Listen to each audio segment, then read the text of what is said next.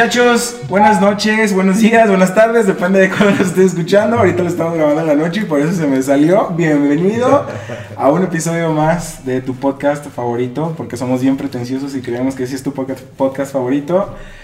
Inadaptado Podcast Show. Estuve, estuve a punto de decir el nombre de otro podcast. Ay, ni siquiera es tu podcast favorito. No, ya sé, no, sí es mi podcast favorito, pero no sé por qué estuvo así estuvo de salirse. Hoy no traemos audífonos y se siente extraño, ¿no? Sí, sí. porque Se siente bien extraño. Se siente bien diferente. Te envuelves, ¿eh? desnudo. Exactamente, es extraño porque regularmente escuchamos nuestras voces y se escucha bien clarito lo que decimos y ahorita nada más un poquito más, todavía más live. Más natural. Sí, más natural. Se siente un poquito menos fabricado, menos profesional y se siente todavía más raro voltear a ver a la cámara y todo ese tipo de cosillas. Episodio 60 muchachos, lo estamos grabando en la noche, pero cuando tú lo estés viendo, pues esperemos que sea en un momento en el que puedas disfrutar durante toda la hora de nuestras mensadas. Este, y para empezar, Nane, ¿cómo estás? Muy bien, amigo. Muy, con muchas ganas de hablar de nuestras mensadas. ¿tú qué tal? Excelente, contento, como ¿Contento? siempre. Y ¿Y tú qué tal? Yo muy bien, gracias a Dios. Este, ha sido una semana demasiado ajetreada con muchas misiones imposibles, pero logrado, lo hemos logrado paso a pasito, paso a pasito. Con alguna que otra ahí. Una que otra. ¿Qué, es eso? Una que otra. Nada, nada, nada. Chunchullo. Ah, sí, claro, o sea, una que otra daguilla, una mexicanedilla ahí. Yo creo que la próxima semana, si no es que dentro de dos semanas, les alcanzamos a platicar ya algo que se nos está viniendo en puerta. Más cambios para Se el viene, podcast. se viene. Sí, se viene, entonces. Esperamos que el audio les guste. Eh, eh, quería retomar ese tema porque hoy nos falta un micrófono, muchachos. Nani, ¿quieres explicarnos por qué nos falta un micrófono? No, no, no. Ok, perfectamente. No, no quiere, no lo voy a interrumpir, pero hoy nos falta un micrófono, muchachos. Y empezamos con el episodio número 60. Como ustedes están viendo, se llama Seguimos Rotos. Still broken. Still Broken, exactamente. Y Seguimos rotos. Me gusta el, Ah, exacto. Es, es una expresión como una noticia y a la vez como un alivio, ¿sabes? O sea, ahorita, ahorita van a entender por qué. o sea. Frustración todavía se escucha. Sí, Seguimos ajá, exacto. Es como un- ajá, Me exacto. gusta mucho el nombre. Es una declaración. Es una declaración de. pues, seguimos rotos, ¿sabes a qué me suena? nombre de canción. Ajá. Ah, Aparte, y también a video, a video de Daniel Javif. Porque- ah, mira, sí. A lo mejor traigo ahí demasiada escuela de parte de Daniel, pero sí, sí, como que pensé. El compa Dani. El compa Dani, el hermano, el bro Dani. el amigo. Ayer estábamos platicando en la mañana y me dice, bro, ¿a qué le desayunar? Le dije, Dani, no puedo, estoy bien ocupado, bro. Me dice, no importa, aquí yo te espero, ya, ya será para la otra, bro, no te preocupes. Y le dije, "Ya, gracias, Dani, sé que tú entiendes y te agradezco mucho. Entonces, seguimos rotos. Eh, cuando estaba pensando en hablar de este tema fue hace ya dos semanas, este, y es algo que ya hemos estado como abordando de alguna manera u otra, ¿no? Entonces, estaba pensando en el servicio, estaba pensando en cómo a veces los servidores fallan de muchas maneras, pero cuando me puse a hacer una introspección más profunda sobre lo que significa el servicio, eh, queda muy claro que es difícil solamente juzgar a quien sirve en una iglesia y por eso empecé a profundizar más, empecé a profundizar más. Entonces vamos a hablar un poquito de los servidores, pero después vamos a hablar también del problema en esencia que, que, que afecta tanto a los servidores como a cualquier cristiano. ¿Les A los, los servidores no pagados. Los servidores no pagados, Los ujieres. explotados, ¿Qué otro este, nombre? abusados, Este, colaboradores. Colaboradores. No, ah, en- staff, ¿Cómo les llaman en los managers, los no, en- en- los- el Voluntarios. equipo- Voluntarios. voluntarios, el equipo de la Voluntarios. bienvenida, cualquier persona que no goce de un sueldo en una iglesia y que entregue su vida y alma este, y esfuerzo, pues eh, va a ser el tema de hoy. va a ser el tema de hoy y, y un cristiano también, Adelante. de parte de un cristiano. Entonces, pregunta muchachos, ¿han servido en una iglesia? Sí. Nane, Yo no. Eso, eso está- se vale, se vale. porque hay de todo en nuestra audiencia. Ah, sí, es cierto, antes de seguir profundizando, queríamos mandarles un saludo, muchachos. ¿Se acuerdan que Ajá, hoy- sí. en la semana tuvimos una, Unos muy buenos comentarios. unos muy buenos comentarios de parte de una pareja muy Ah, bonita? sí, cierto. este, no conocemos el nombre del esposo, pero creo que la, la, la pareja se llama Mari y su esposo. Así se llama. Y su esposo. Mari y su esposo. Que cuando puedan ahí mandarnos sus nombres, este, son también, también de nosotros, de donde nosotros vivimos, entonces ahí De queda Gua- de pendiente. Guanatos. De Guadalajara, Jalisco. De Guadalajara. Apunten nuestras direcciones. Ahí les va. Yo vivo en Avenida del Bisonte. ¡Aburroso! Eso sí es un spoiler. Ay, claro que no. Ah, cualquiera que busque Avenida del Bisonte, ya sabe qué colonia. Ah. no, sí existe una Avenida del Bisonte. Ah, Pero pues no es esta. pero mutealo. Va a decir a cinco cuadras de aquí. Ah, No, o sea, ya, ya- tú estás spoileando más de lo que yo, de Bueno, lo que yo ya, dije. ya hasta les di la táctica para que me puedan encontrar en Google Maps. Pero bueno, este, son del mismo lugar aquí donde nosotros somos, de Guadalajara. Este, y pues les mandamos un saludo, muchachos. Gracias. La verdad que sus palabras nos animaron y nos dieron pila. La verdad, sí, eh. Muy bonito, la verdad. ¿Ustedes quieren decirles algo?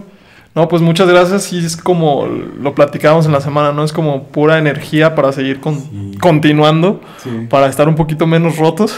Para estar un poquito menos rotos. No, y la verdad es que sí, sí está chido como que eh, de- pues saber que de lo que estamos haciendo, si hay personas que, que nos, nos Nos escuchan escuchan. y les gusta lo que estamos haciendo y se sienten identificados, ¿no? Sí, luego también nos comentó que ella y su esposo les gustaría tener unos amigos con- como nosotros con quien platicar de estas cosas. Muchas gracias, muchachos. Sentimos bien bonito cuando nos dijeron esas palabras. Sí, estuvo muy chido. Saludotes y gracias por escucharnos. Gracias por todo y por tanto. Y por Pues, escribirnos, la verdad. Ah, exacto. también. Y también, pues, saludos a quien más, muchachos. Ah, Bueno, Leslie, también gracias por escuchar nuestro Ah, podcast. Leslie. Saludos. Gracias, te mandamos un saludo. Felicidades en tu, en tu. Se recibió ya como servidora, es una chavita que lleva poquito en, en el camino cristiano, ¿no? Ah, qué chido. Entonces está empezando el servicio con todo y súper admirable. ¿Y qué opina, ¿Y qué opina de Inapto? No le he preguntado y me da miedo. Ah, escríbenos, escríbenos. no le he preguntado y me da miedo. Pero. A mí también me- siempre me da miedo preguntar eso cuando ¿Qué me dicen, ah, escuché tu podcast. Ajá, y tú ah, gracias. Quiero escuchar tu No, no, no le pregunto qué le pareció, jamás. Viendo la conversación. ¿Y qué tal tu día? ¿Ya comiste? Este, seguimos adelante. Entonces, muchachos, Robert, si has servido en una iglesia, nane no. Este, Robert, ¿por qué empezaste a servir? ¿En cuán- ¿Durante cuánto tiempo? ¿Y en dónde serviste? Pues empecé desde chico relativamente en, en el Ministerio de, de Música, de la Alabanza. Eh, yo creo que tenía como unos 16 años. Tres años. Chiquito, No, ¿no? unos 16 años, 15 años, no estoy seguro, 15 años creo. Eh, y ahí duré pues un rato, no, no tanto, eh, unos 4 años, 5 años, cuando mucho. Y ya después, cuando me cambié de iglesia, serví en, en el área de, pues le llaman ahí misericordia, Pero es así como, pues cosas así de apoyar a, a distintas áreas de personas necesitadas y evangelizarlas al mismo tiempo. Hospitales, este, Hospicios y así, ¿no? hospicios, un orfanato, este, y Casas hogar. una casa hogar más bien sería una sí. casa hogar.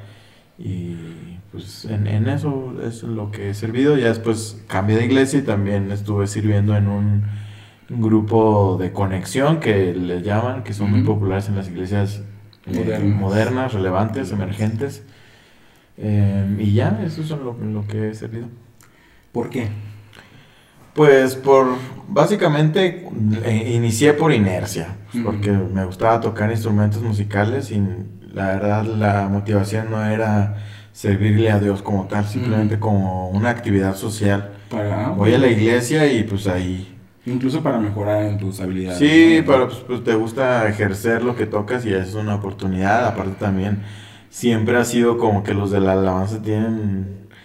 Socialmente las iglesias tienden a- a Son los populares. a hacerlos populares, sí, a, ver- a verlos un poco hacia arriba, entonces también había algo de eso.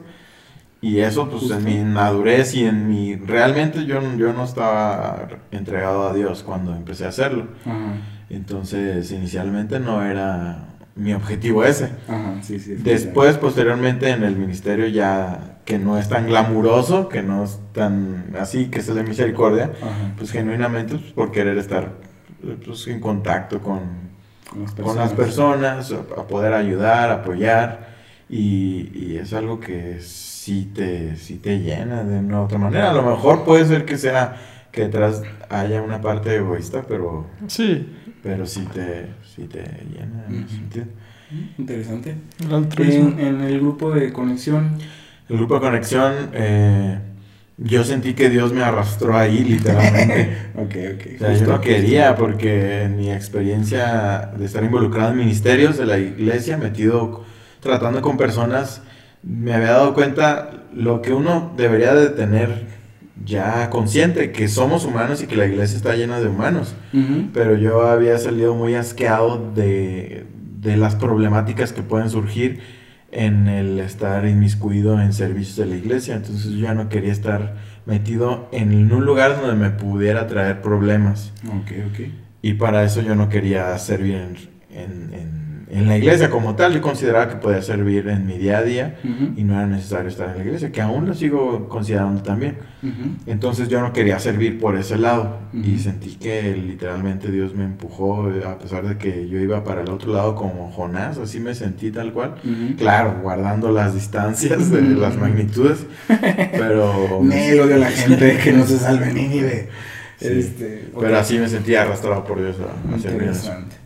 Nane, ¿tú por qué no has servido? Es una buena pregunta, Es una amigo. Buena pregunta. Mira, te lo puedo responder en dos, en dos formas. La primera, o más bien en, en dos, por dos situaciones. La primera es porque antes, eh, antes de que yo me separara de- del evangelio, del cristianismo, este, antes, Fuertes declaraciones. ya lo había dicho, creo, ¿no? Hubo, hubo- hubo un momento en, En el que... episodio cuando nos alejamos de Dios, Ajá. Ah, que para mí está muy este, infravalorado, deberían de escucharlo. Si tú estás escuchando esto y no has escuchado el de cuando nos alejamos de Dios, porque tiene muy poquitas reproducciones, Está bueno ese deberían episodio, ¿eh? de escucharlo es de mis favoritos y creo que está muy infravalorado. Está muy bueno ese. Este, y cuando, cuando yo me alejé de Dios, este, bueno, antes de que me alejara, me alejé como a los 15, 16 años más o menos. Y antes de eso, yo vivía una vida de doble moral, como la mayoría de cristianos adolescentes o de cristianos que... Cristianos. Es que no sé si la mayoría de cristianos, fíjate. No, Porque yo creo, yo pienso, en, a lo mejor es muy infantil de mi parte, Ajá. pero que los cristianos adultos que van por su propia pie Ajá. no son tan doble moral. Porque una cosa es ser doble mor- moral y otra cosa es ser eh, una persona que sigue pecando. ¿Estás de acuerdo? Más, más bien como doble cara, ¿no? Doble cara, exactamente, sí, doble cara. Ok, bueno, sí. Sí, hipócrita, porque Ajá, pues en, en la escuela este, decía todo lo contrario a lo que hacía en la iglesia, ¿no? De hecho, eh, me acuerdo que en la prepa tenía dos, tres amigos que también iban a la misma iglesia a donde yo asistía. Entonces era cuando nos veíamos. ninguno de los dos decimos groserías. Nadie canta. Sí, si, si no me acusas, no te acuso. Ok. Aunque este vato. Quid pro quo. Aunque, aunque- aunque fíjate, está bien curioso porque este vato le valía. Ajá. Y me acuerdo una vez que me saludó y, y, ¿qué, on- qué onda, vato? ¿Qué haces aquí? Y, y el vato con groserías. Ah, y y tú- ya, y ya sabes que las groserías están mal vistas. Ajá. ¿no? Y, Y sentiste el peso de la Totalmente. así de, ¡Cállate! ¿Por qué hablas así, hermano? Hermano, ¿de dónde lo conozco? Ni lo ubico. Ahí desconociéndolo. Sí, la neta sí, sí ahí fue, fue como que... Bueno, entonces volviendo a tu pregunta, ¿por qué no servía? Por eso, porque yo sentía que todavía no estaba en un nivel de madurez Ah, ok, o mi- mi- eh, no me quería sentir hip- más hipócrita de lo que ya me sentía. Ok, ¿Sabes? O sea, me, me sentía muy hipócrita si yo diciendo como, ah, estoy listo para servir. Ajá. Mi, mi- mi razonamiento es, quiero servir hasta que esté listo, hasta que, realmente sea un buen cristiano. Ah, ok, ok. ok. Esa- esa era Esa era la forma en la que pensabas en ese momento. Ok, justo, justo. ¿Y había otra razón aparte de Bueno, eso? más bien, y ahora que regresé, Porque no quiero. No, no, no, no. Porque realmente no he encontrado este, un lugar donde. O algo que yo pueda hacer que realmente aporte, ¿sabes? Y pero justo de hecho sí lo he, lo he pensado mucho y he estado como mucho meditándolo en qué, en, en qué área puedo servir, en qué eh, este, ministerio, porque sí quiero vivir esa experiencia, pues, de, Sí, de claro. realmente servir a otras personas y estar más metido en el ministerio. pues. Súper bien, súper bien muchachos. Yo, pues ya saben, más o menos, sí he servido. Eh, serví por siete años en la iglesia. A las dos semanas de que decidí entregarle mi vida a Cristo, me metí a Misericordia. Este, ¿Por igual. qué a misericordia? Fíjate que yo desde un principio sí dije, quiero, quiero estar igual con Robert, como que Robert. Con ¿no? Robert. Quiero estar con Donde No, sé que él de vaya, hecho- yo iré. Exactamente. De hecho, primero conocí a, a su hermana. tu Dios. Digo, el bendito el polvo de tus sandalias que me toque, Robert. No, este.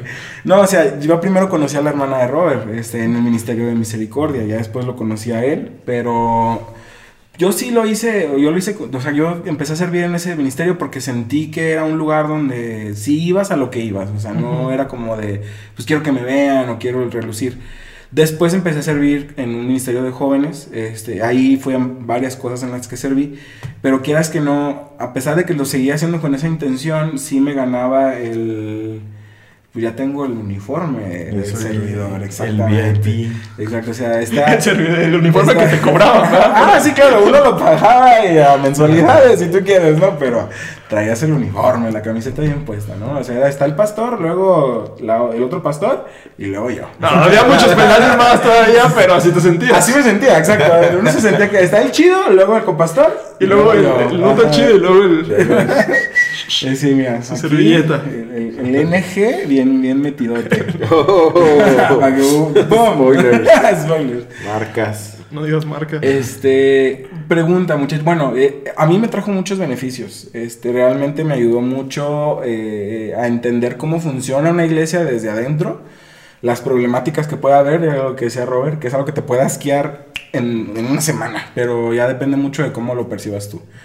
Este, me ayudó a eh, también ser una persona más paciente con los demás, a entender que los, contextos de todos son bien distintos y que es bueno este, ser siempre empático porque no sabes qué problemas está trayendo la otra persona y que aún así está decidiendo y, y de su propia voluntad eh, darle de su tiempo a la iglesia, ¿no? A ustedes muchachos, o bueno, en este caso a Robert, este, ¿qué beneficio podrías decir que te trajo el servir en lo que sea que haya servido?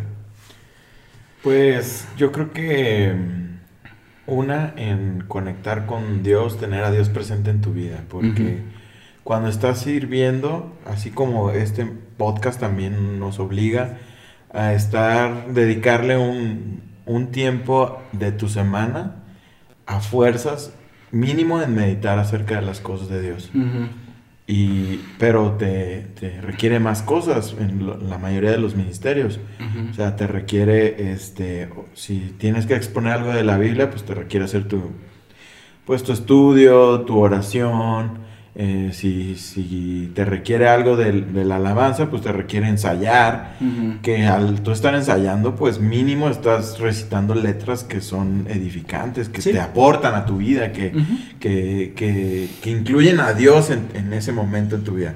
Porque la rutina normalmente no incluye a Dios en tu vida, te incluye tu trabajo, tu familia, tus amigos, todas tus actividades, pero a Dios no específicamente. Entonces, si estás en, en- en algún servicio, forzosamente eh, tiene que estar en mínimo en las horas de servicio Dios presente en tu vida.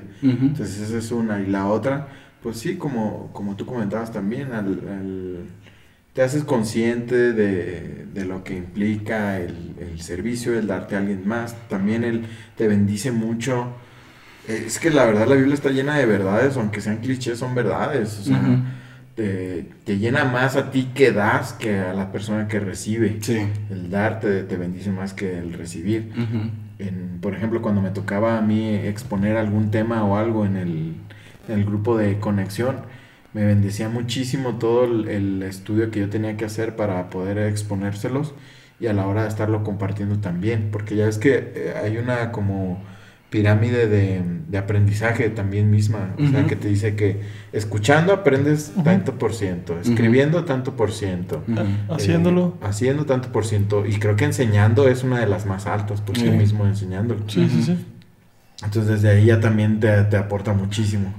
Y, y ya, y, y en cualquier te- eh, tipo de servicio que en el que tengas que evangelizar, pues es, es la misma, pues. Porque Sí, tú mismo, tú mismo te estás, estás repitiendo palabras de eternidad y que yo creo que reafirman en tu corazón pues, Sí, sí. mucha bendición. Ajá. De alguna forma van configurando el cómo tú ves la realidad de tu vida, ¿no? Y son verdades bíblicas que, que a veces las conoces, pero en la práctica o en el campo, por así decirlo, o sea, el estar compartiéndolo ya en casos de vida real con personas, por ejemplo, que estás evangelizando y son problemas reales que esa persona está teniendo y que a veces no es que uno venga con la palabra de aliento, sino que ellos te dicen, ah, sí, y de hecho este versículo de la Biblia a mí me ha apoyado, como que ese tipo de cosas te nutren de vuelta, o sea, tú vas con la intención de dar y terminas recibiendo un Sí. buen, este, naneshin. Sí, fíjate, fíjate, aunque no haya servido, sí, este, sí he tenido muchas ganas de hacerlo. Ujú. Ah, este, siempre lo- he, he tenido ganas de hacerlo y he visto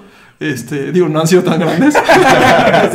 Mira, es una carilla nomás de broma, pero. Este, obviamente no han sido tan grandes, si no ya lo hubiera hecho. No, pero creo que como dice Robert, y se me hace algo muy válido, y de hecho es algo que estaba analizando en la semana también, Ujú. es realmente, últimamente le hemos tirado mucho hate como que a, las- a la iglesia y todo eso, pero realmente esas cosas, a, a incluirla en tu rutina, es algo que te obliga, que te arrastra, Ujú. que de alguna manera es mejor ir a no ir. Ah, definitivamente. Sí. Sí. El- el- ya sabemos cuál está, dónde está la, problema, la problemática, ¿no? Lo Ujú. hemos dicho muchas veces cuando hay un sentido de condenación. Ujú. Pero, o sea, todo ese tipo de cosas, obviamente, entre, entre si es mejor servir a no servir. Ujú. Siempre es como que buscar lo mejor, ¿no?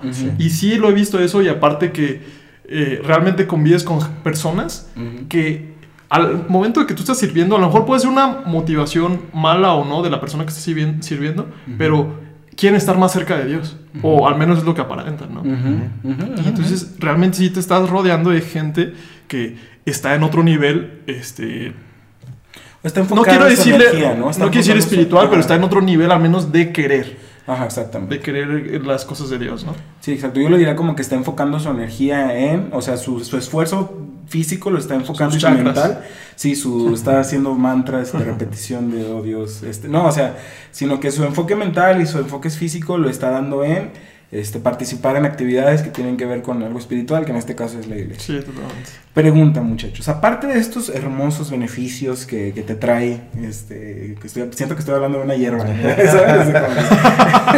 Aparte de La los beneficios que te trae esta stabilita, o sea, usted- ustedes creen Creyéndome por acá. y- que, que mejora la im- tu imagen dentro de la iglesia? Es una pregunta. La imagen, sí. Ajá, tu imagen totalmente. Ajá, como Ante- la iglesia, ante, Ante los líderes, sí. ante, Ante las, la ante las chicas. Ante las, ante las ciervillas, ahí que Las no son ciervillas. cerillas. De las este, princesas de Dios. de las hijas del Señor, la- las niñas de los ojos de Dios. Este, ¿creen que existe el caso donde haya personas que sirvan solo por estatus? Ah, claro. Sí, ¿no? ¿Y por qué? ¿Ustedes creen? O sea, Yo creo que claro. el caso, un caso, sí que es uno solo, pero que exista el caso de que haya personas que digan, ay, yo la neta, pues me quiero ver bien padrote, así bien dandy. Sí, sí se ve. Sí. De hecho, te voy ¿Sí? a contar una, una- les voy a contar una, Eso, échale, una échale. historia de cuando yo asistía a adolescentes. Hay un batillo así que él era el clásico todas mías, ¿no? Y una vez lo pusieron a tocar en un congreso de adolescentes. Entonces, pues tocaba la guitarra eléctrica y pues regularmente la enseñanza es como que la gloria a Dios y no es nada para ti. Y el vato agarra y empieza y así, ¡ta! así enfrente. No, vato. Jamás, jamás volvió a tocar. Jamás. No, pues sí se rock, rockstareó mucho. Sí, ¿no? pero así, o sea, no era algo así leve. Ajá, o sea, exagerado. Y luego era una iglesia tradicional, entonces... No, pues no. O sea, pero vas a decir así de- Casi, casi haciendo su remolino, ¿no? Y aparte era una, una canción tranquilita. o sea, era. La nada empezó con el solo de... La canción del arcoíris, ¿no? Y el vato acá haciendo su drift bien intenso. Y, y, pues bueno, y la neta es que todo el ser de ese compa Ajá. decía, quiero Ajá. llamar la atención, quiero interesante. servir, quiero estar en alabanza para llamar la atención. Entonces, segurísimamente Ujú. si hay gente que hace, lo Ok. hace por eso. Robert, ¿tú qué crees? No, totalmente, claro que sí. Yo Sí, creo que punto. inevitablemente sí. Ok, perfecto. ¿Qué creen ustedes que esté mal en estas personas y qué solución se les viene a la mente? O sea, lo que sea que ustedes creen que esté mal de esta persona, ¿cómo lo solucionarían? Yo creo que dónde tienen puestos sus ojos. ¿Tú Es- crees que está mal la, la, la postura? El enfoque. El enfoque. No el tienen sus, pues- sus ojos puestos en Jesús. Ah, ok, ok, ok. ¿Y cómo lo solucionan? Pues viendo a Jesús. Sí, realmente enfocándote y, y- y realmente el cliché, por más que suene, pero es, esa es la solución a muchas de las cosas que nos traen a nosotros orgullo y soberbia, es poner los ojos en Jesús. ¿Qué significaría eso? O sea, quiero que Ujú. ahondes un poquito más en esa idea de poner... Es que siento que sí es un cliché Sí. y se entiende, pero una persona que nunca ha escuchado el Evangelio, que tú le digas, pon tus ojos en Jesús, ¿cómo, cómo lo puedes aterrizar a, a algo más fácil de entender? Porque siento que es complicado. Sí, claro. Pues realmente cuando tú hagas algo, cuando tú te expreses, todo lo que tú hagas tiene que estar en torno a a Jesús. O sea, a darle la gloria a Él y al, realmente a decir, esto es para ti Jesús, esto es por ti Jesús, Ujú. si las cosas funcionan o si las personas me ven o no, Ujú. este, yo lo estoy haciendo por ti, estoy haciendo porque realmente quiero conocerte más, quiero servirte más, quiero estar más cerca de ti. Para mí el- realmente es que Jesús sea el centro de todo lo que tú hagas, de todo lo que tú pienses, de todo lo que tú estés eh, haciendo, ¿no? O sea, de- de- toda tu vida realmente tiene que estar en torno a Jesús y más en la cuestión de la alabanza, bueno, más del servicio, ¿no? Sí, exacto. La pregunta del por qué la vamos a dejar al final. Acuérdense de este asterisquito porque voy a regresar a lo que dijo. Robert, ¿tú qué piensas? Yo creo que, fí- fíjate, que pienso que debería de haber algunos filtros para, para ayudarnos a, los, a las personas.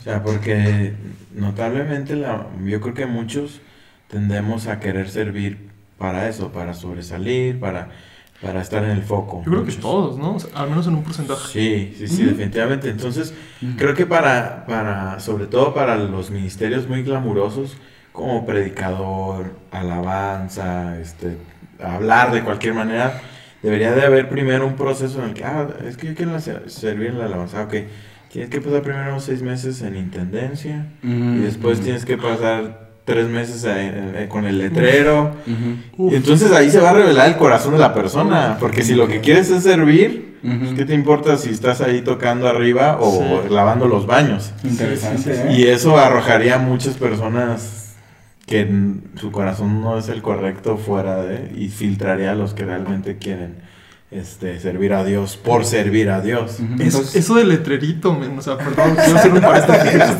Es que- sabía, ese muy el letrerito. Es que, no, o sea, neta, neta, y yo sí lo he pensado, yo, yo sí he dicho, yo no quiero servir en letrerito. O sea, y, es y- humillante. y- y- ajá. o sea, tiene una parte humillante. Sí, sí, definitivamente. Tiene una parte- Ajá. Y fíjate que hace, hace, de hecho creo que fue cuando también hubieron ustedes, fuimos a una iglesia y que el pastor llamó al, no creo que no iban ustedes, pero el, pastor llamó Ajá. al del letrerito, Ajá. así enfrente de todos. Y, Ah, me hizo- sí, sí, sí. y el chavo se veía así como que bien alegre, así. La neta es que sí, sí los admiras. Sí. Sí. Ok, para los que. Si por alguna razón vas a una iglesia de esas viejitas y no sabes qué es lo del letrerito. Ah. Hay, hay, en las iglesias modernas hay personas que desde afuera ya tienen un letrerito que dice bienvenido. Ven cómo eres. Ajá, ven como Ven eres cómo o alguna eres, frase bienvenida a casa. Una frase que te sientas... Entonces, quieran que no, si es, si es un servicio pues muy básico, o sea, no es que sea menos o más, simplemente es algo sencillo de hacer. Y por ello de que no tiene complejidad, pues una persona tiende a demeritarlo, ¿no? sí, pues, porque estás- también te sientes como, como botarga, como señor Simi un ajá. poco. Sí, exacto. o sea, Sí, aparte, exactamente también lo que dices, pues esto, aquí estoy desaprovechando todos los talentos que yo puedo tener. Ah, sí, porque soy un rockstar que podría estar tocando la guitarra y enamorando nenas, o sea, pero pues, o sea, yo creo que sirve igual el que dice bienvenido como el que te, el que está ahí en Sí. alabanza o el que te despide, ¿no? O sea, entonces tú dirías que no solamente el enfoque, sino la intención de las personas y la solución sería poner esos filtro. filtros de Ajá. decir, te échale aquí primero y ya después vamos viendo Está muy viene". bueno. Sí, y aparte que hubiera, porque a mí me ha tocado que hay como ciertas enseñanzas para entrar al ministerio de alabanza y así, al de misericordia, y creo que debería de tocarse ese tema así fuerte, porque yo no he escuchado nunca en esos que a mí me han tocado enseñanzas para entrar al ministerio de alabanza o así, Ujú. el que te digan, mira, tu, tu corazón probablemente se incline a, a recibir la luz, o sea, a recibir los reflectores,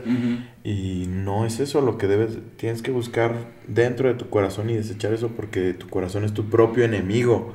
Si estás buscando eso, no te sirve para nada. O sea, que se ataque fuertemente una enseñanza, que se haga conciencia a las personas de eso, porque muy pocas veces yo he escuchado enseñanzas que, que te muestren eso en tu cara y que, y que te hagan ver, ay, sí es cierto, o sea, la neta sí hay algo de eso en mí. Ujú.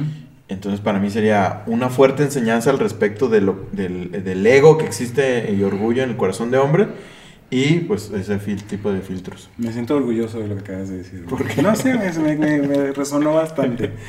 Este, todas estas preguntas fueron para comenzar el episodio, muchachos. Pero antes de, vamos a hacer una pequeña parada técnica.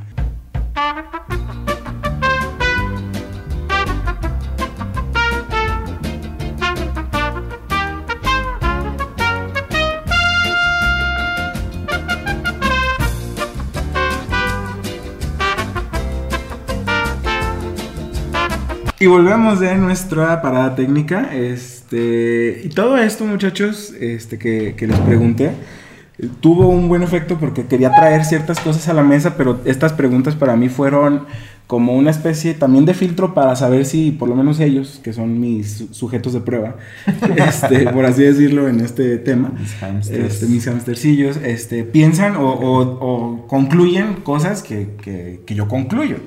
O sea, que no estoy yo sesgado, que, que puede que sí, ¿no? Porque somos tres amigos, entonces puede que los tres estemos sesgados, ¿no? Pero creo que por lo menos exponer la idea va a ayudar a, mejorar todo esto.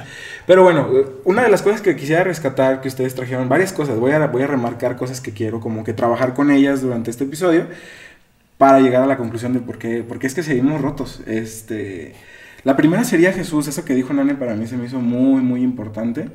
Este, y una de las cosas que Jesús dijo es que Él es el camino, la verdad y la vida, ¿no? Entonces a veces queremos eh, en este eh, y otra esta otra figura el ego. El ego es una figura también que el cristiano no sabe qué hacer con él honestamente.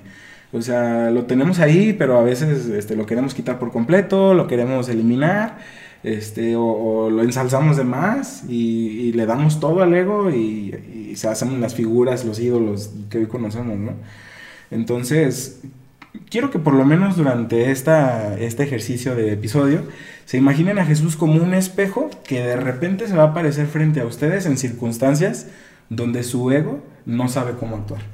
Entonces, eh, eso está interesante, ¿no? Porque hay veces, por ejemplo, en el servicio, ¿no? Que te dicen, pues te va a tocar el letrerito, carnal. Y en ese mismo instante aparece un espejo. O sea. Jesús lavando los pies. no, exacto. O pon tú que sí, o sea, exacto. Eso es muy interesante. O sea, en ese espejo, si tú decides voltear a ver qué se está reflejando en ese espejo, vas a ver la verdad. O sea, vas a ver el carácter de Jesús, vas a ver lo que él hubiera hecho, por así decirlo, ¿no? O puedes decidir verlo desde tu óptica y decir que humillante, que denigrante, yo teniendo tantos talentos, el ego, ¿no? O sea, no sabiendo cómo actuar, ¿no? Entonces, todo esto son, son cosas que suceden, ¿no? Y que, y, que si se dan cuenta, por eso no lo quise como aislar solamente a los servidores, es algo que nos puede pasar a cualquiera. Sí, en cualquier ámbito. En cualquier ámbito, ¿no? Y en ese sentido, el ser cristiano es un servicio ya de por sí, ¿no? O sea, el hecho de cómo actúas tú con las demás personas ya implica, de cierta manera, un servicio. O sea, que, que no es como que el enfoque adecuado de que servir tiene que ser un esfuerzo consciente, pero es un servicio que debería prolongarse hasta esos pues es que yo creo que es de los pilares de la enseñanza de Jesús. Realmente es el que quiera servir, eh, el que quiera ser más grande entre todos, tiene que aprender a servir a los demás. Y es algo, es lo revolucionario del mensaje. Realmente que todos pensaron estar en una posición de liderazgo, no, y Jesús dice, no, estar en una posición de liderazgo es primero servir a los demás. Sí, la, la verdad es que yo pienso que si si fuéramos realmente todos conscientes de lo que debería ser el servicio, muy pocos quisieran servir. Porque entramos con tantas motivantes que no de hacer amigos, de este sentirte parte de algo. no, no digo que sean, que sean cosas negativas, pero el ser, si, si por ejemplo tú quieres servir con esas motivantes y te dicen, ah, no, pues vas a estar tú solo lavando los baños siempre va a estar solo. Realmente quisiera seguir sirviendo. Sí, yo creo que muy poquitas personas. por eso el filtro que tú dices se me hace buenísimo. Sí, sí, sí. porque, ching, pues nadie va a ver lo que estoy haciendo, no voy a convivir con nadie, simplemente estoy dando. O sea, y si tuviéramos la motivación más grande y más fuerte fuera la simplemente quiero dar algo, aportar algo para los demás, bendecirles, aunque no se me tome en cuenta en ningún sentido. Y aunque nadie se dé cuenta que nadie se dé cuenta, aunque nadie se dé cuenta de nada. O sea, yo creo que habría muy poquitos que quisieran servir. Sí, honestamente. Y creo que es para poder lograr algo así, tienes que ser una persona con una salud emocional y una salud espiritual. es, que estábamos hablando de ese término. Este, Está bueno, ¿no? Es eh, notable, ¿no? O sea, tienes que tener salud emocional y salud espiritual para poder hacer algo así, honestamente. Entonces, quiero traer a la mesa también eh, una, es una leyenda, una fábula, no sé cómo llamarle, pero que se me hace muy curioso porque he escuchado a algunos pastores este, decirla y pues no, no es ni cristiana, ¿no? O sea, son de los indios cherokees y es algo que todo cristiano en algún momento, muy probablemente ya escuchó, ¿no? La historia de los dos lobos. O sea, cuando les digo eso, inmediatamente dicen, ah, ya, o no. Yo todavía no. Ah, ok, perfecto. A mí se me figura Rómulo y Remo. Ah, no, no, ahorita les voy a platicar. Este, la, la, la, leyenda la fábula, vamos a decirle fábula porque tiene animalitos, este, va de esto, ¿no? O sea, está un, un indio cherokee con su nieto y le dice, hijo, quiero darte un consejo, ¿no? O sea, quiero decirte que en tu corazón hay dos lobos dentro de él. Uno es el, lobo negro y el otro es el lobo blanco, ¿no? Y el lobo negro siempre quiere tender hacia el ego, hacia el orgullo, hacia el egoísmo, el poder.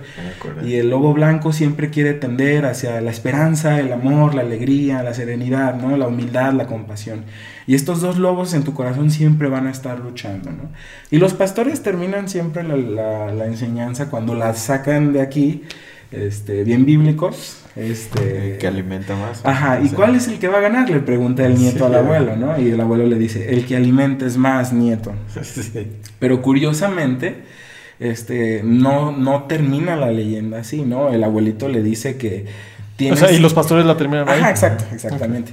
O sea que supuestamente la, fábula termina en, o, el verdadero final es que estos animales simbolizan fuerzas opuestas que son necesarias para la persona este, sobrevivir y que no tienes que, o sea, tienes que aprender a maestrar a los dos, o sea, para que no entren en conflicto constantemente.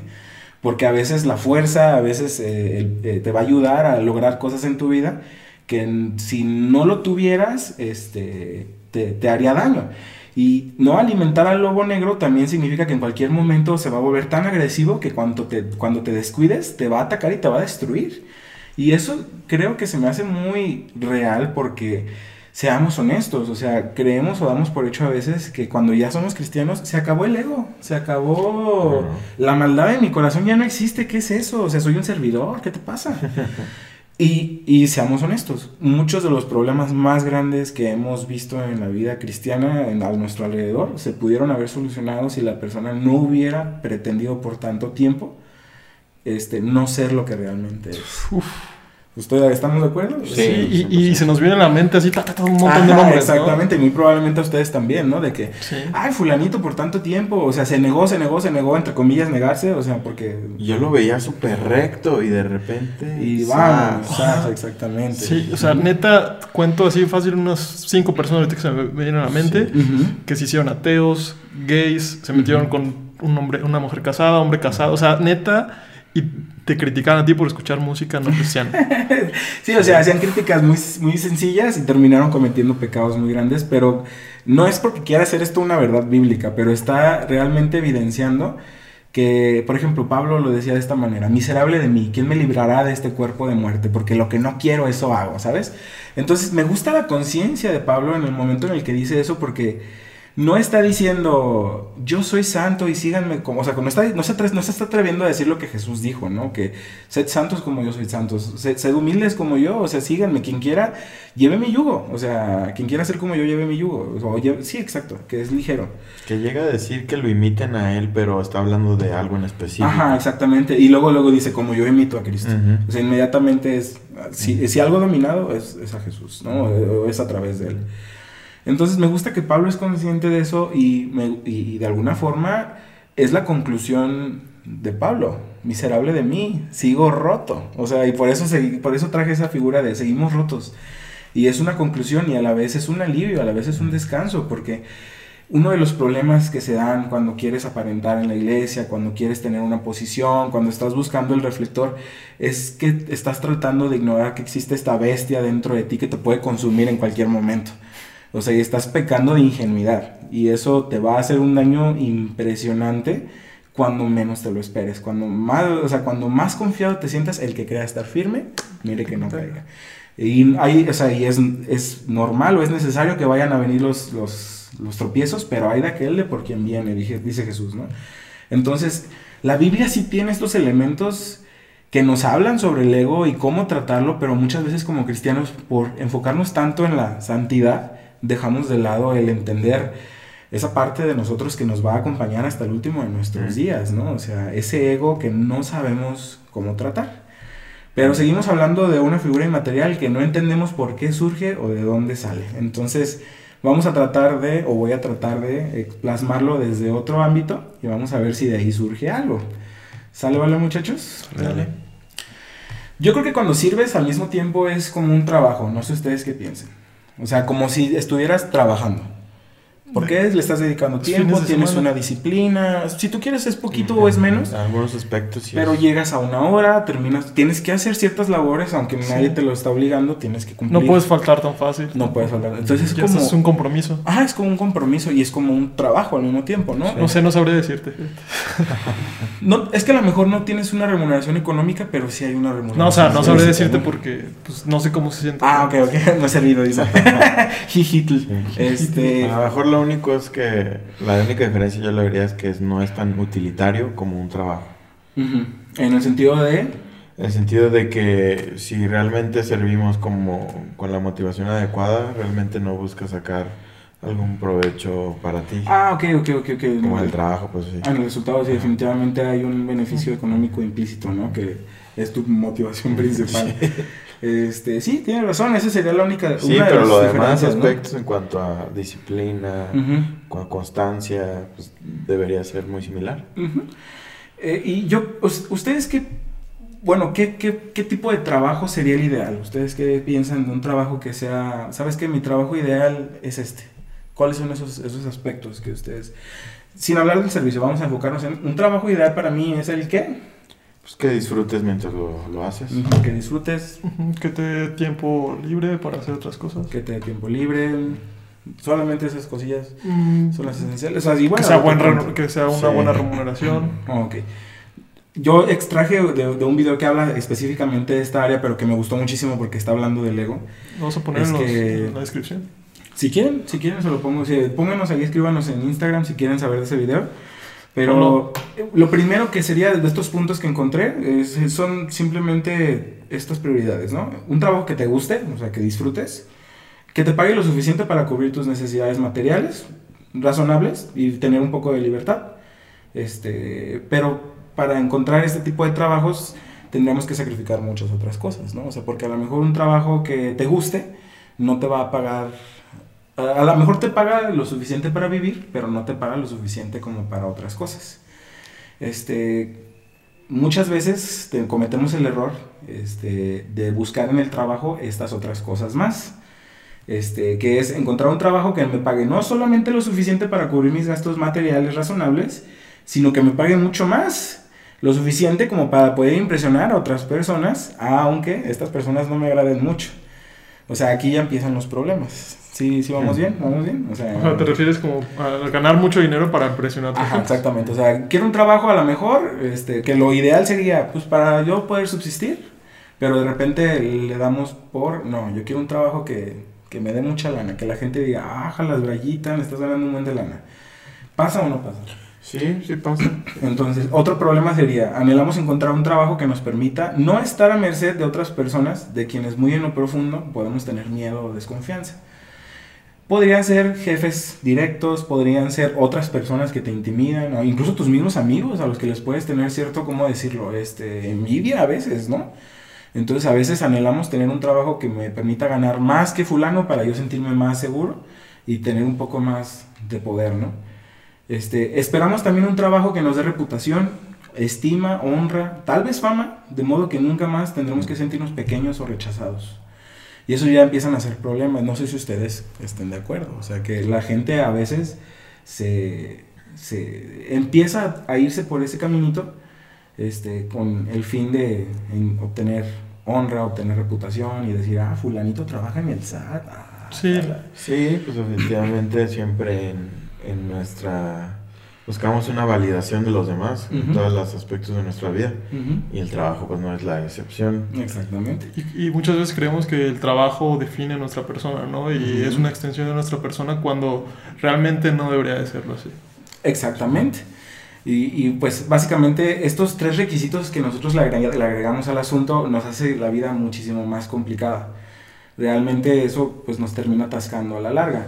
Eh, en lugar de poder concentrarnos en los trabajos que nos apasionan y que intrínsecamente disfrutaríamos, este, tenemos, tendemos a torcer nuestra naturaleza para apaciguar exigencias no esenciales. O sea, hace, nos exigimos de más para impresionar a otras personas. Tal vez ahorita estén así como de, ok, Braguita, ¿para dónde vas? Estamos hablando del servicio y ahorita estamos hablando del trabajo. Tiene mucho que ver y ahorita voy a llegar a un punto así como que ¡pop! va a caer la gotita en el laguito de sus conciencias y van a decir, ¡Ah, demonios. Este. ¿Cuán sabio eres? ¿Demonios? ¿Crees que digan demonios? Bueno, rayos. Creo que sería mejor Dios otra mío. palabra en un podcast cristiano. Uy, me. Cáspita. Recáspita, recorcholis. ¿Qué ha sucedido aquí? Este. Por ejemplo, en lugar de poder concentrarnos en los trabajos que nos apasionan y disfrutaríamos, tendemos a torcer nuestra naturaleza para apaciguar exige- exigencias no esenciales. No hay forma de que podamos, por ejemplo, trabajar como maestros de kinder, terapia, carpintero, cocina, este, sin que nuestro impulso psi- psicológico de impresionar, de tener poder sobre los demás y ser conocido por extraños, este, nos impida escoger este tipo de profesiones. El estado de nuestra mente nos empuja a la necesidad de apuntar a carreras o puestos mucho más estelares, incluso en campos que realmente no nos gustan. Y es posible que tengamos que trabajar muchísimo más duro de lo que es bueno por nuestra salud o nuestras familias. Ya van entendiendo más o menos por dónde voy, ¿verdad? Esperemos que también nuestra audiencia. Somos propensos a entrar en pánico constantemente porque la barra para fallar es mucho más alta. Un ligero viento de desaprobación del público podría ser experimentado como espantoso y un poco menos de dinero que la suma astronómica que deseamos al año este, se registraría como algo, como el fracaso más grande. ¿no? Bajo presión podemos hacer movimientos imprudentes, apresurados, tomar atajos, involucrarnos en esquemas, esquemas arriesgados y no darle a nuestro trabajo el tiempo y la calma que necesita. Una posible solución, lo que nos permitiría tomar las decisiones profesionales, vamos a decirlo también espirituales correctas, es algo que parece a simple vista, es algo que nada tiene que ver con el trabajo, que sería el amor. Una profunda experiencia de amor, desde la niñez como en la edad adulta, nos ayudaría bastante. ¿Por qué? Un niño que es amado, como es debido, es una criatura que no necesita demostrar su valía de ninguna manera. No tiene que sobresalir en la escuela, deslumbrar a sus conocidos o apuntalar el sentido frágil de estima de los papás. Este, para encontrar valor, puede encontrar su camino hacia sus propios gustos, no tiene por qué sorprender a nadie, porque para él es lo suficientemente especial solamente con existir. ¿Vamos bien? Ok. Yo sé que es un poquito aburrido, pero vamos a ese punto. Este, puede terminar trabajando duro, pero lo hará porque es apasionado, no porque anhele aplausos. Y puede concentrarse en hacer un trabajo muy bien, sin impedimentos o preocupaciones, en cuanto a que se conoce, a- en cuanto si alguien sabrá de su trabajo en 100 años o alguien de otra ciudad. Él simplemente lo hace porque le gusta o le apasiona. Ese sería la- el ejemplo de un niño. El ejemplo de un adulto sería cuando estás en una relación amorosa. O sea, estar en una relación amorosa te da una experiencia de seguridad total. Cuando alguien nos ama propiamente, su paciencia, su preocupación y ternura nos hace sentir arraigados y bienvenidos en esta tierra. Realmente no importa si nadie sabe quiénes somos o si queda mucho o poco dinero al final de mes. Como dicen, dos personas enamoradas serían felices de dormir juntas en la banqueta de un parque. Yo sé que es una idea que no puede ser literalmente cierta, pero transmite bastante bien el margen de, de maniobra que nos da el amor en relación con nuestras prioridades materiales. De ello, se puede deducir, y aquí viene el trancazo muchachos, prepárense, que cuando las personas ansían poder, fortuna y fama, a veces no es la codicia la que los impulsa, sino una angustiosa sensación de no ser amados, por la que podemos sentir una enorme compasión. Cuando escuché esto en ese video, realmente me hizo. O sea, estallar mi chollita, porque cuando juzgamos al servidor, cuando juzgamos al pastor, siempre lo juzgamos desde aquel que anhela cosas, aquel que desea poder, aquel que está ebrio de poder y, y que solamente no le importa a quién tenga que pisar para llegar al puesto donde tenga que llegar, ¿no? Y esto es una idea muy contraria a lo que yo regularmente solía pensar. Se me hace muy impresionante, muy interesante cómo se enlaza la carencia de amor con, con, es- con- con este gran déficit. Parecen ganadores, pero en realidad son víctimas infelices. El deseo ex- excesivo por los logros es el legado de una percepción emocionalmente dañada de que no basta solo con ser. Eso lo publiqué en mi Facebook. sí. Puede que se haya convertido en una segunda naturaleza para nosotros tratar de arreglar nuestras heridas emocionales a través de nuestras elecciones de vida laboral y nuestras hazañas. Es posible que ni siquiera nos demos cuenta de que lo estamos haciendo. Deberíamos atrevernos a preguntar, ¿qué podría haber hecho con mi vida si me hubiera sentido amado como debía desde el principio? Como es debido desde el principio. Y quizás tengamos que reconocer tal vez con lágrimas en los ojos lo diferente que hubiera sido nuestro camino y cuántas ambiciones genuinas sacrificamos en nombre de apuntalarle un sentido de aceptabilidad y que deberíamos, que deberíamos haber tenido desde nuestra niñez. Los logros profesionales más asombrosos jamás van a compensar a nadie por la falta de amor que han sufrido. El trabajo no puede arreglar un déficit de amor. Deberíamos disfrutar del trabajo en sus términos y en otra parte de nuestras vidas hacer conciencia de dónde es que estamos buscando el amor que originalmente nos faltó. Y a esto yo todo, todo lo resumo, todo lo condenso a las tradiciones, la disciplina espiritualidad, espiritual y la religiosidad jamás van a poder solucionar la falta de amor, de fe e identidad que constantemente nos esforzamos por negar. Así como podemos ser la imagen de Dios, somos también la bestia en el espejo. Entonces volvemos a nuestra plática, muchachos. Este, ¿Qué piensan de todo esto de lo que les acabo de platicar? Bueno, la bestia del espejo, hablando del lobo oscuro en el espejo de la verdad, muchas veces nos negamos a, reconocer que nuestras motivaciones surgen de una falta de identidad, surgen de querer aparentar, surgen de querer impresionar a los demás, de querer, no sé, o sea, ser, ser excelente, pero todo eso se traduce a una falta, una falta de amor muy profunda. Seguimos rotos. Y este Seguimos Rotos me gustaría que sonara más a nos falta más de Jesús, nos falta entender más lo que valemos y nuestra identidad como cristianos en Cristo. O sea, para que el día que tú sirvas no tengas el anhelo de llegar hasta a lo más alto y de ser excelente para Cristo, sino de entender que ya vales, que Jesús ya te ama, que Dios ya dio su vida por ti. Y que lo que siga de aquí tiene que partir de ese amor. O sea, porque de lo contrario va a causarte esos conflictos con tu ego, porque no vas a saber dónde estás colocado, no vas a saber qué es lo que vales, no vas a saber qué significa tu vida en esta tierra y vas a tratar de, tapar esos hoyos con éxito, con, servicio, con posiciones, con... Véanme, admírenme, no sé ustedes qué piensan muchachos.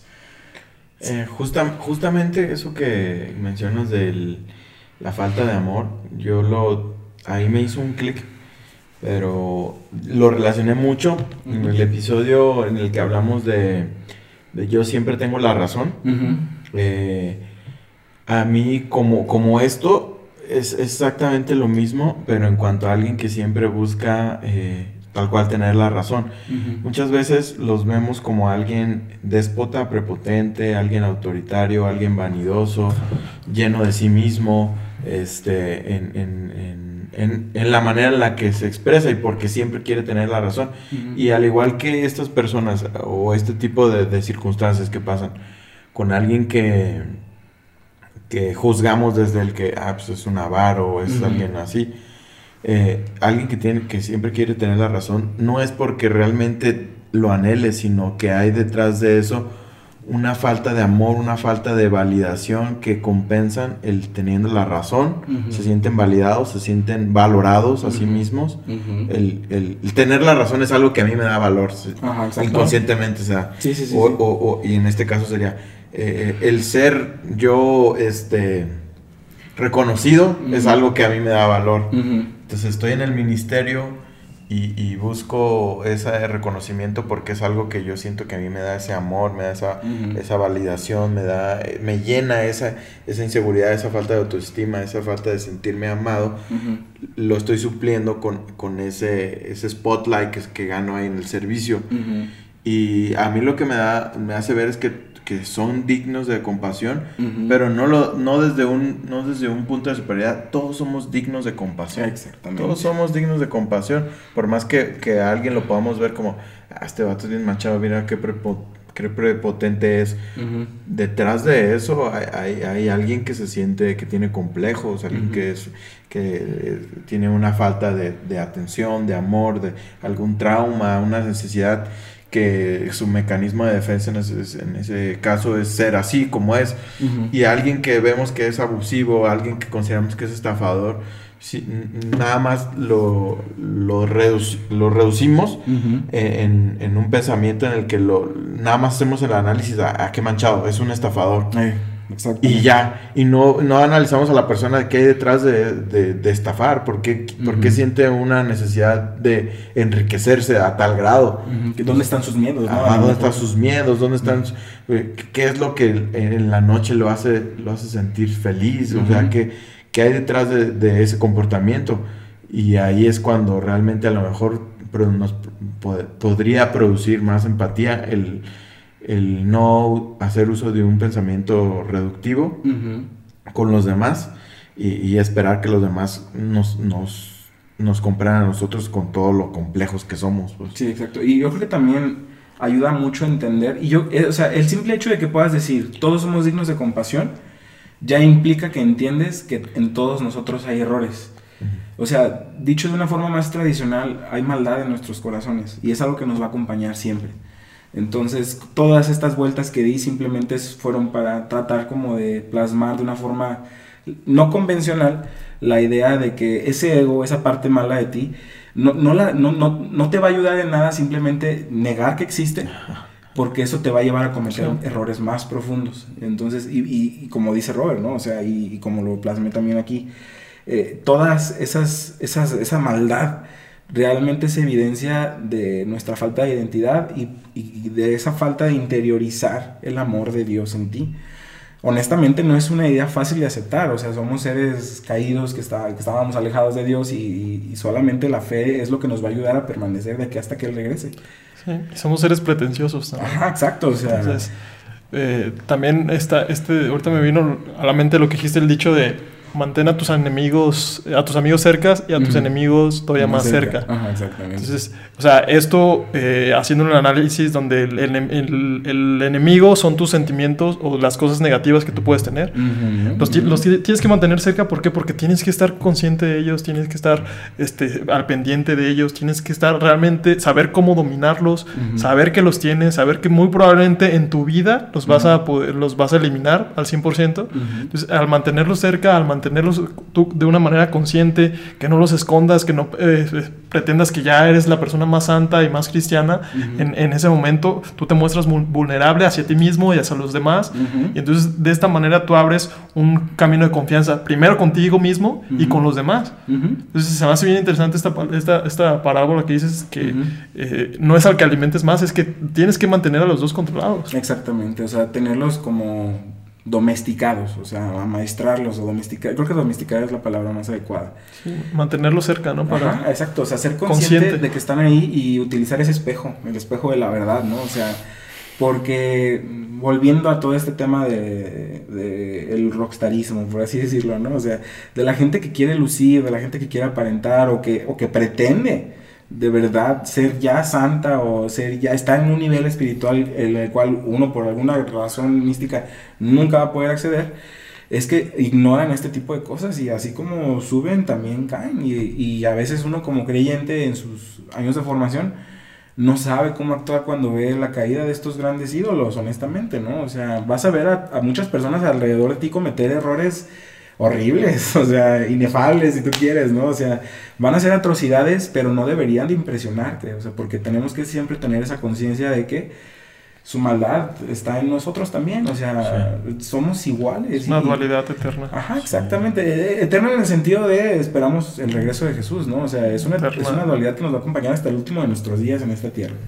Eso es una realidad. Y justamente eso que dices, nos, nos conviene mucho más meditar en nuestras carencias que meditar en nuestras virtudes. O sea, no digo que tienes que estar meditando en tus carencias e ignorar tus virtudes, y, sino que si, si, meditas más en tus carencias puedes ser más consciente de ellas y buscar, eh, pues sí, ¿Cómo trabajarlas? Trabajarlas, entregarlas constantemente a Dios y si te agarras meditando en tus virtudes mucho más, pues lo único es que tu orgullo se va a tender a hincharse. Porque estás meditando en, ah, qué bueno soy para esto, ah, mira, qué humilde soy. Irónicamente, ¿no? Ah, mira, qué sencillo soy, qué honesto, qué, transparente, como, mira cómo, cómo trato a los demás, mira cómo, si medito en mis virtudes, ¿y qué me va a servir? O sea, puede ser para, para no para no comportarte de una manera de generar traumas, inseguridades, etc.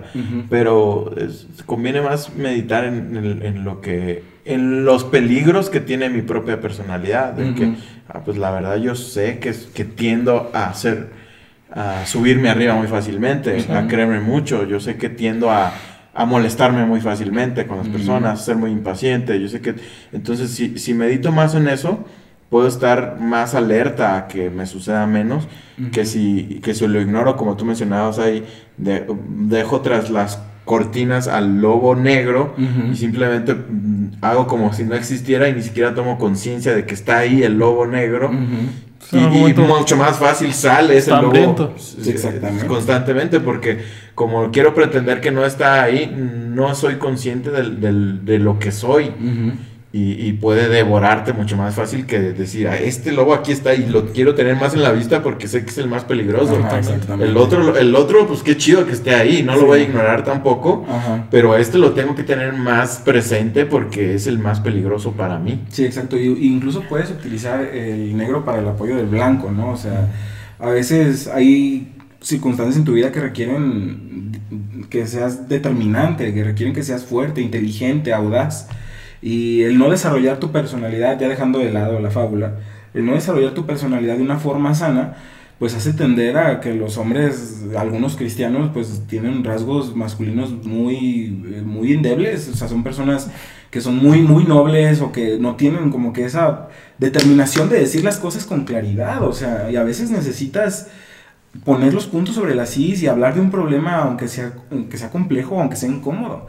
Y también eso, lo mismo para una mujer, ¿no? O sea, hay, determin- hay determinación que hace falta en, en nuestra personalidad como creyentes, que a veces abandonamos por la idea de que es que entre más humilde y entre más palomita sea, porque Dios es así, o sea, no, o sea, Jesús llegó a ser determinante en circunstancias que eran necesarias, a veces se nos olvida ese carácter del cristiano.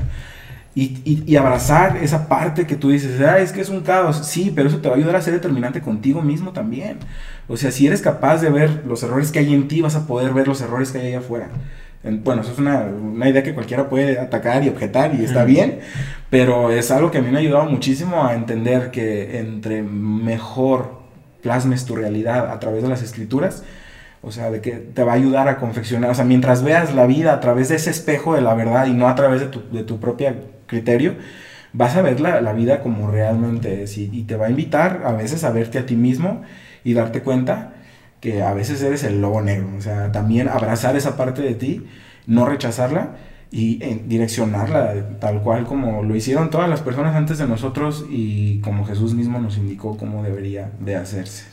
Aparte, creo que eso, eh, de estar consciente de, de tus puntos flacos o de tus, las cosas negativas que tú tienes, te hace vulnerable. Y el ser vulnerable siempre va a ser el primer paso para poder mejorar y cambiar lo que, lo que estás haciendo, ¿no? Entonces, esta parte de ser vulnerable muchas veces no la tomamos en cuenta Ujú. y la, la intentamos esconder, pero cuando realmente lo haces, una, ni siquiera te tienes que esconder de las demás personas o de los demás cristianos porque lo dices. Exactamente, eres yo- yo- honesto. ajá, exactamente, yo soy así. Y, y otra, estás, es mucho más fácil que tú lo cambies y que no se vaya convirtiendo en un problema que lo estés ignorando y ignorando y en un momento va a llegar, va a tener tanta hambre que te va a devorar. Exactamente, exactamente. Y pues bueno, creo que estamos ya volando sobre, o sea, mismo. sobre el mismo argumento, pero esa es una muy buena conclusión respecto de todo este bonito viaje. Quería, así como a mis compañeros también a ustedes, este, hablar de un tema que se ha hablado mucho, pero de una forma distinta y que tengas en tu mente esa frase, ¿no? Seguimos rotos. O sea, sí es una declaración a lo mejor triste, pero a la vez es un alivio, realmente, o sea, porque no, no tienes que ser, este, la, o sea, no tienes que quitarle la esterilidad a Jesús. Creo que O sea- lo padre de esa frase es que, es que está en plural. Ajá, sí, claro, sí, definitivamente. Porque sí. tú, o sea, los pensadores que seguimos rotos, yo también, Ajá, tú también. exactamente, exactamente. Y también se puede ser tomado como un, un llamado a la alerta. Así de, hey, Ajá, seguimos rotos. Exactamente. Se olvida que seguimos rotos. Exactamente. O sea, Me gusta un buen esa frase. Sí, está ¿eh? muy chida, Muchachos, ¿qué tal, eh? Bueno, ya me estoy ensalzando, ¿eh? buen. No, no, es, es que sí está muy chida incluso para usarla así sí, como, sí, sí, sí. oye, acuérdate que seguimos rotos. Sí, sí, es como Daniel Javifesco, ¿no? O sea... Sí se hace, pero se me hace que... Te lo voy o sea, a pasar, hijo, para que hagas un videito acá. Es que tiene Sí, mucho de dónde cortar. Sí, exacto, tiene mucha carnita esa idea, realmente. o sea. esas dos palabras. Sí, es, es, es, un, es un llamado a la realidad, honestamente. O sea, Sí, ser real, totalmente. real contigo mismo, ser real con, con Dios. Y, es, y ese es, o sea, de ahí parte nuestra fe. Que, que Jesús va a volver, o sea, que Él va a perfeccionar, que, o sea, la, la obra ya está terminada, pero Él le va a poner ahora sí que el punto final a su obra maestra cuando seamos transformados, cuando Él vuelva con poder, o sea, que también Él se va a mostrar de otra manera muy diferente. Entonces, muchachos, este fue el episodio número 60. Esperamos que les haya gustado mucho. A mí me gusta preparar estos temas.